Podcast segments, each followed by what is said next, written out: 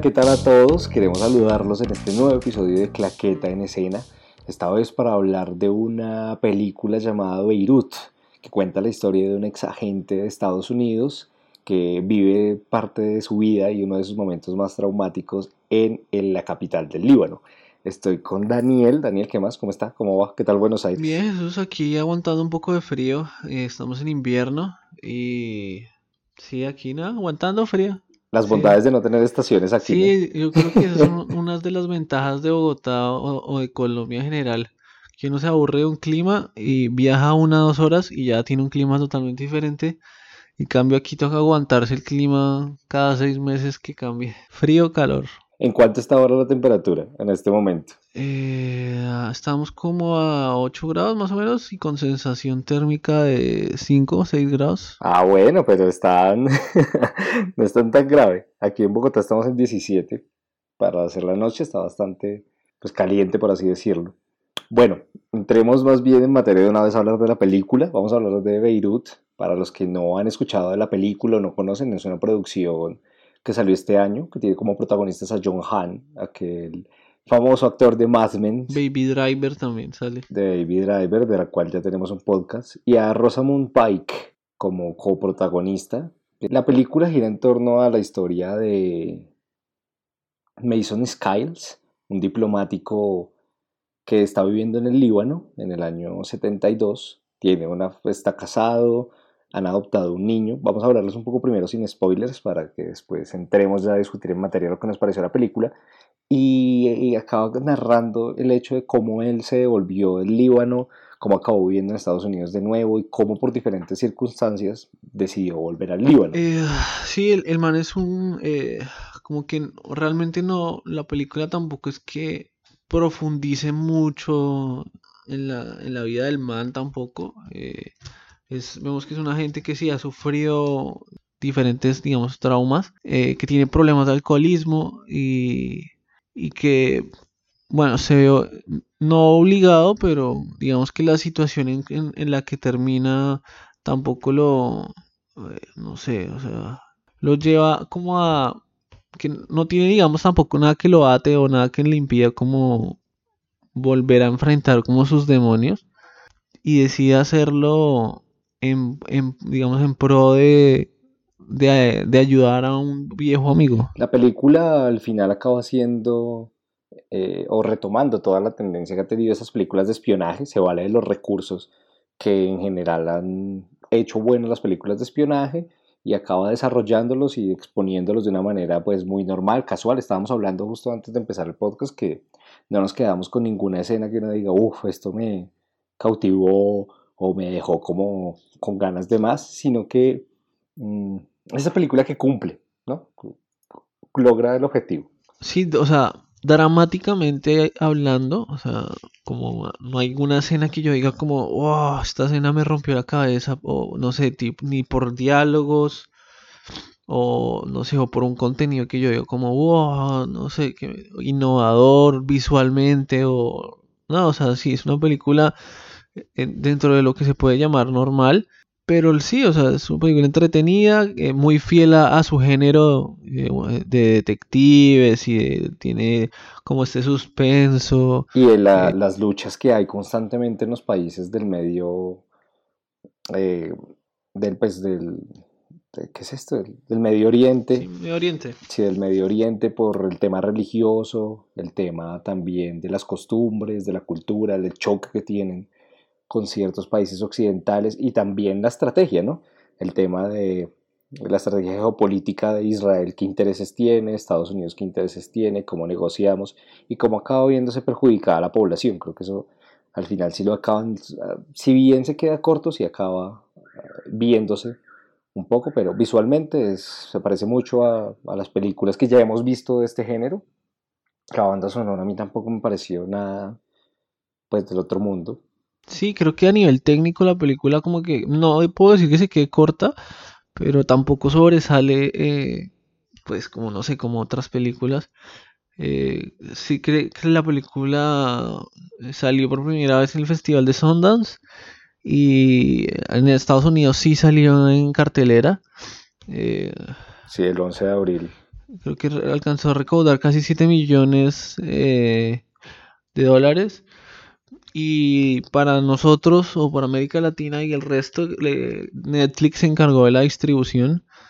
Entonces está disponible en Netflix por si la quieren ver. Y, y creo que, o sea, no sé, o sea, creo que no es una película para todo público. Me parece que a veces eh, la sentí en algunos pedazos como medio lenta, como, no sé, o sea, como, sí, como medio lenta, pero... No, y que cae un poco en los clichés que siempre conocemos.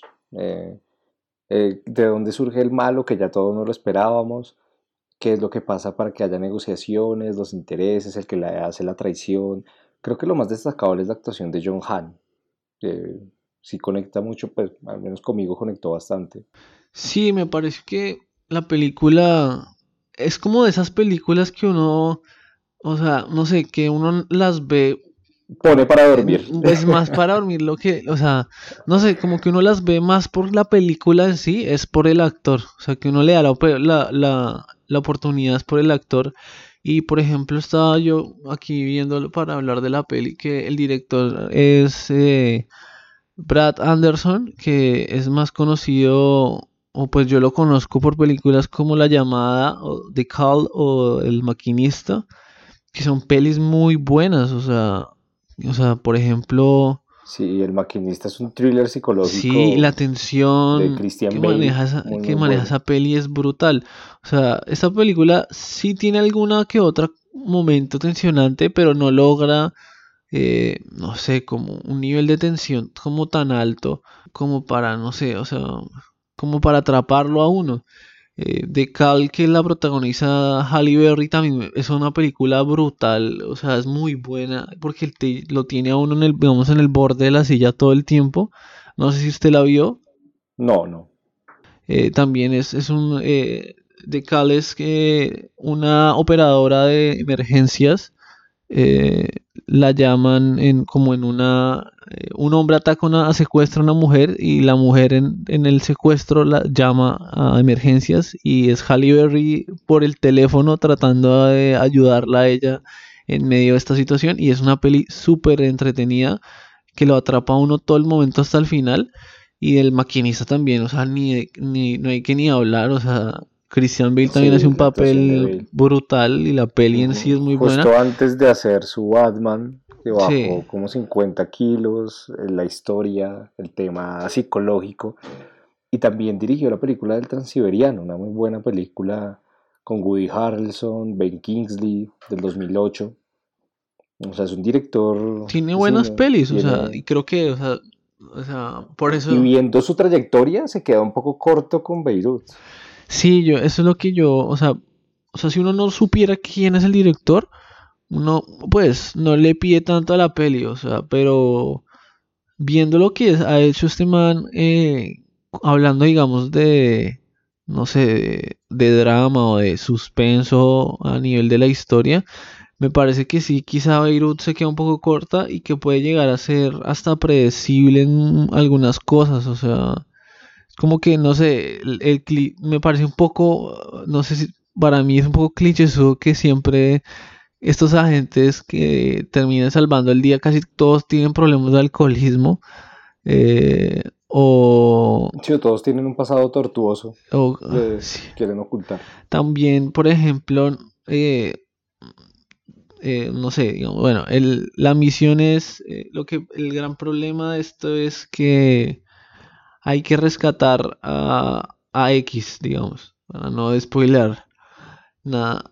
Y tampoco sentí una simpatía por el personaje que hay, digamos que hay que ayudar, cosa que tampoco no me hizo como sentir como el, no sé, el, la tensión o el, como la importancia, porque era todo muy político, era todo muy...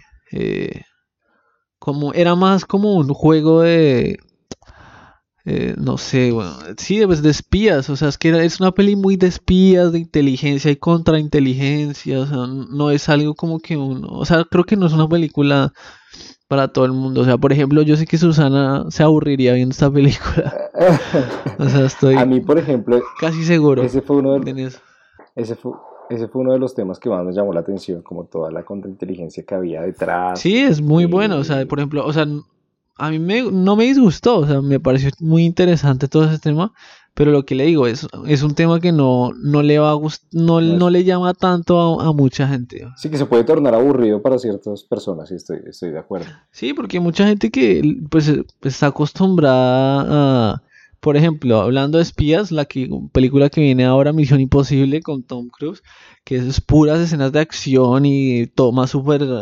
eh, innovadora, o sea, ¿sí me entiende?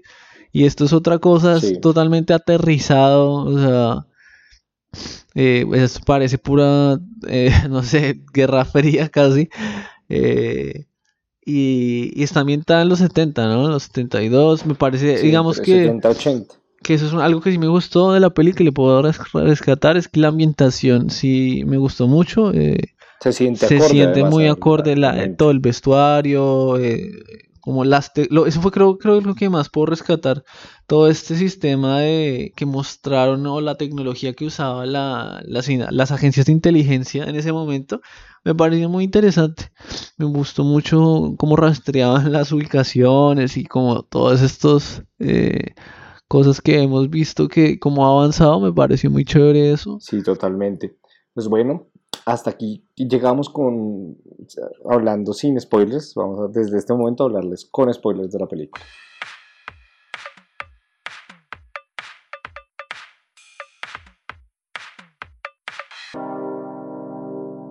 Hey, a partir de ese momento hablamos con spoilers.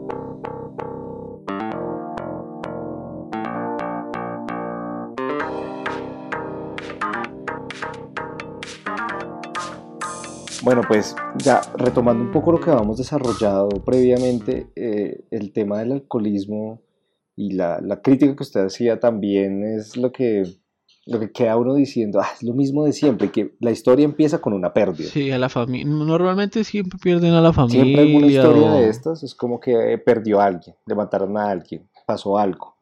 Entonces, sí, sí, por ejemplo, eh, hablábamos antes de Misión Imposible y si bien es un poco diferente en la misma temática, eh, Tom Cruise también está siempre súper alejado de la que es su esposa y entonces tiene el hecho de que de pronto se la mataron.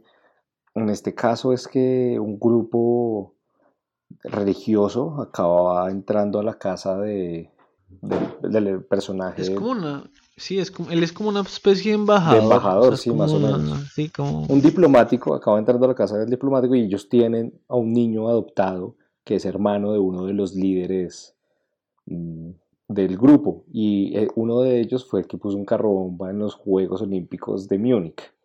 Eso acaba haciendo que casi que la vida de este hombre se destruya y de una vez pasan 10 años y es él ya en Estados Unidos teniendo un trabajo en el que es completamente miserable porque se nota. Y que está totalmente consumido por este hecho, ¿no? El hecho de, haber perdido a, su esposa, digamos que le mataron a su esposa frente a él y que el, casi su hijo adoptivo eh, fuera como abducido. Bueno, y, ahí no lo sabe aún, pero que fuera secuestrado al menos. Pues ha acabado dejándose llevar muchísimo hasta que el gobierno lo obliga más o menos a, a a reincorporarse actividades porque secuestran a uno de las personas que trabajó con él en el Líbano. Entonces esto lo hace volver. Yo pensé que iba a luchar más para no volver. O sea, como que iba a decir, nada, yo por allá no vuelvo y que iban a tener que llevarlo arrastrado, pero... Sí, o sea, es como que... No sé, sí, yo creo que hubieran podido...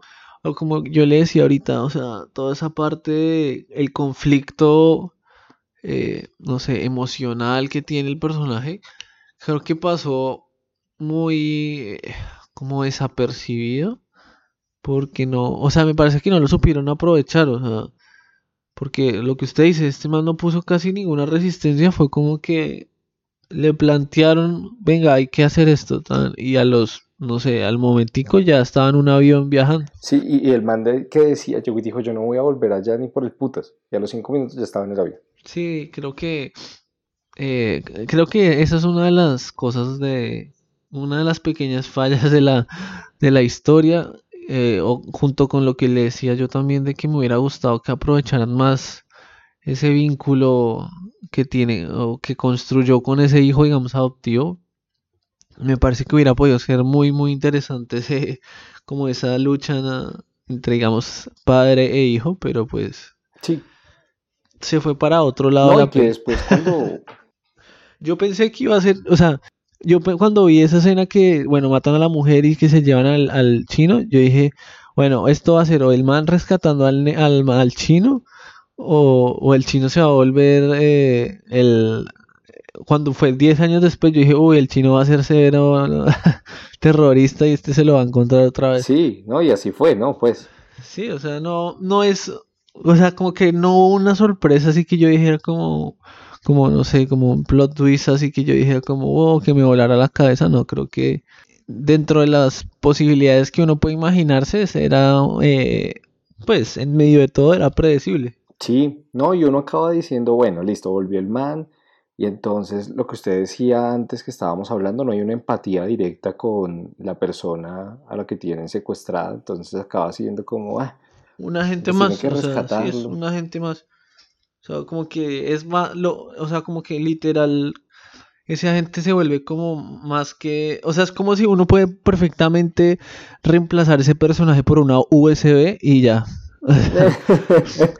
hay que rescatar, o sea, hay que rescatar esa USB o ese disco duro. Ajá, necesitamos ese disco porque tiene información tiene información y, o sea, y ya hubiera podido funcionar perfectamente, bueno, si hubieran podido ahorrar dos actores, o sea, la mujer del man y el man. Sí, porque no se sabe cuál de los dos es, tiene menos relevancia.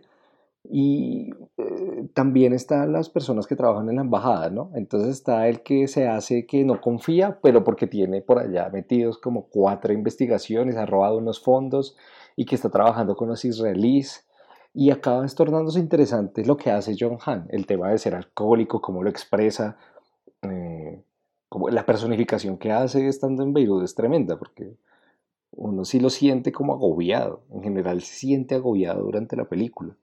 Y eso es... Sí, y vemos esa como pequeña transformación del personaje de, del comienzo que está como súper feliz y, y súper como, no sé, pleno. A una persona que está totalmente marcada.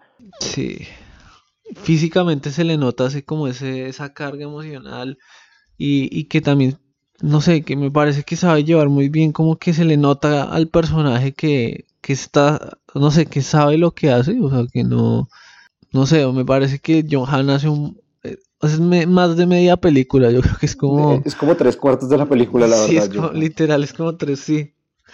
Eh, y es que los, los, otros actores no son malos, o sea, también tenemos a, a este que actuó en Breaking Bad, eh, que es muy raro verlo con pelo, O sea, yo, sí, yo me di cuenta que era él después, cuando vi los actores que habían participado. Yo lo veía y yo este man se ve muy raro con pelo, además que yo decía, esta mierda tiene que ser una peluca, o sea, se le ve muy raro. Diane Norris, ¿no? Sí, se le veía.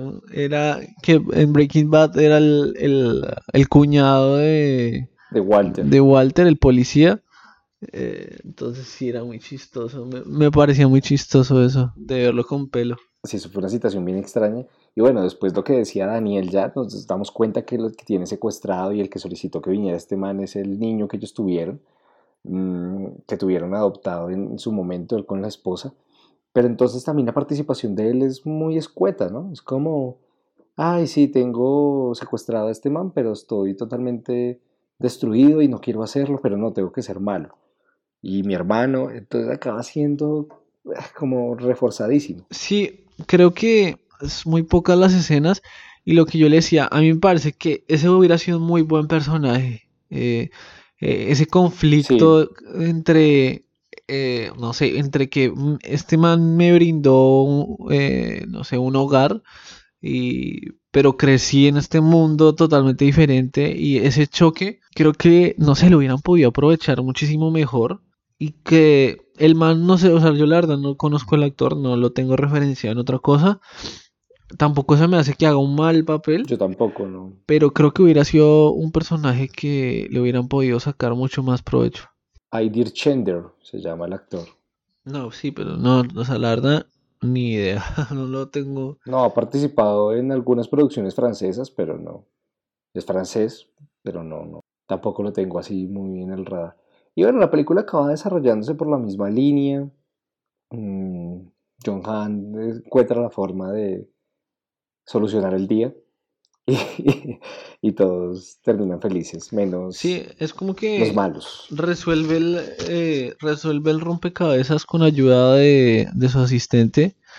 Eh, logran como, eh, no sé, no sé, encontrar la forma de solucionarlo a este secuestro y rescatar a, a su amigo y sí, pues acaban todos el todos contentos. Como dije, dice. Él acaba volviendo a Estados Unidos, posiblemente se enrolle con la vieja con la que acabó, ayudando. Mm. Entonces acaba siendo como un trámite toda la película. Ir al notario fue.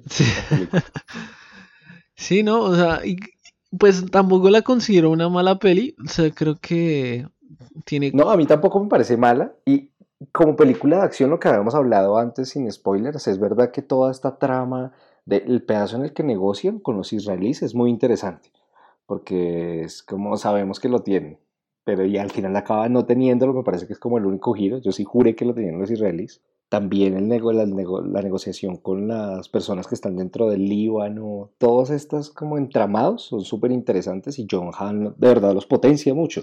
Sí, o sea, usted se pone a ver la peli, o sea, a analizar un poco y las grandes escenas o las cosas así que usted diga en la historia que fueron como los momentos más, no sé, interesantes, son pues los momentos en que, no sé, John Han como destaca la personalidad del personaje como negociador o como, no sé, los momentos como de en que cae más bajo el personaje.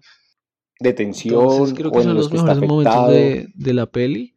No tiene tampoco así grandes escenas de acción que, no sé, que digamos, o, grandes planos así que, que le rompan a uno la cabeza. Pero, pero sí es, o sea, es una peli entretenida que, como digo, yo creo que no es una peli que le vaya a gustar a todo el mundo, pero, pero pues sí te, tiene un público, o sea, yo creo que hay mucha gente que le gusta todo este tipo de temáticas. Sí, como de esas triquiñuelas entre naciones, la política internacional. Ahora recuerdo el de la película de To Tinker, bueno, con Gary Oldman, que cuenta la historia de los cinco rusos. Ah, sí, sí, El topo creo que era. Y la verdad es una historia buenísima que tampoco es para todo el público. O sea, creo que a pesar de ser una película de espías, tiene dos secuencias de acción. Pero es una película impresionante. La historia es muy buena, las actuaciones son buenísimas.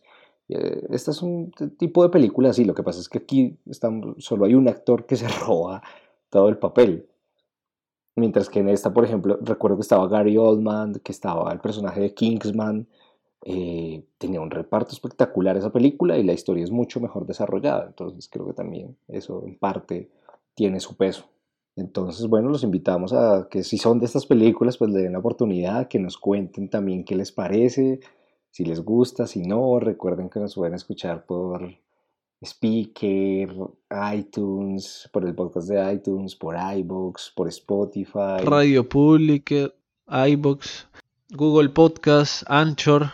Y que tenemos nuestro pequeño spin-off en Zoom, en el que hablamos cada uno de esas películas que no llegamos a tener un consenso, pero que alguien quiere o destacarlas o darles palo.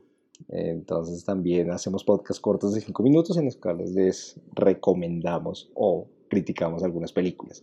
Súper invitados también a pegarse una pasada por ese canal.